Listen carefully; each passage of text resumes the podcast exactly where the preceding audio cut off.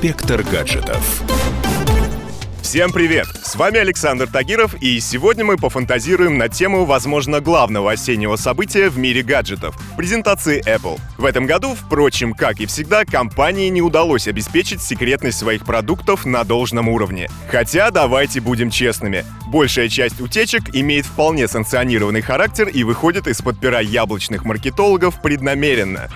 Одна из таких запланированных утечек была обнаружена всего несколько дней назад в очередном обновлении бета-версии iOS 13. В недрах системы энтузиасты обнаружили очень интересный скриншот с названием Hold for Release, что можно перевести как «оставить для релиза». Там на динамической иконке календаря была указана дата презентации новых айфонов — 10 сентября. Так что у нас есть все основания полагать, что этот прогноз достоверен. Если верить слухам, новая линейка смартфонов Apple не получит значительных изменений. В этом году компания планирует выпустить три новые модели смартфона. iPhone с гигантским экраном, обновленную модель стандартного размера, а также бюджетную версию, которая сделает смартфон более доступным, сохраняя при этом все ключевые функции.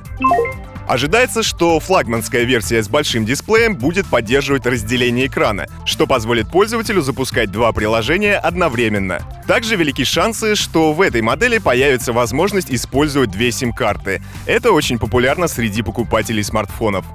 Бюджетная модель будет поддерживать основные функции iPhone X, такие как встроенная технология дополненной реальности и распознавание лиц. Однако экран будет иметь меньшее разрешение. Точные названия устройств пока неизвестны, но я предлагаю называть их так. Дорогой iPhone, iPhone подороже и самый дорогой iPhone. Что касается внешнего вида, то тут тоже все неоднозначно. Дело в том, что в июле этого года в интернете появилось видео с макетом нового смартфона, созданного на основе всех имеющихся слухов. Одним из главных отличий нового гаджета от предшественников стала задняя камера, которая располагается на выпуклой квадратной платформе в левом верхнем углу. Сразу отмечу, что такое дизайнерское решение очень не понравилось даже самым преданным фанатам Apple. А теперь попробуем подвести итог. Айфоны 2020 года претерпят значительные изменения, как во внешнем виде, так и в железе. В конце концов, не стоит забывать, что совсем скоро произойдет развертывание сети 5G, а значит, что на рынке должны появиться новые смартфоны, которые поддерживают эту технологию. Компания Apple вряд ли упустит это из внимания. В любом случае, как бы то ни было, подробности мы узнаем совсем скоро, 10 сентября. С вами был Александр Тагиров, и до встречи в нашем высокотехнологичном будущем. Пока! Инспектор гаджетов.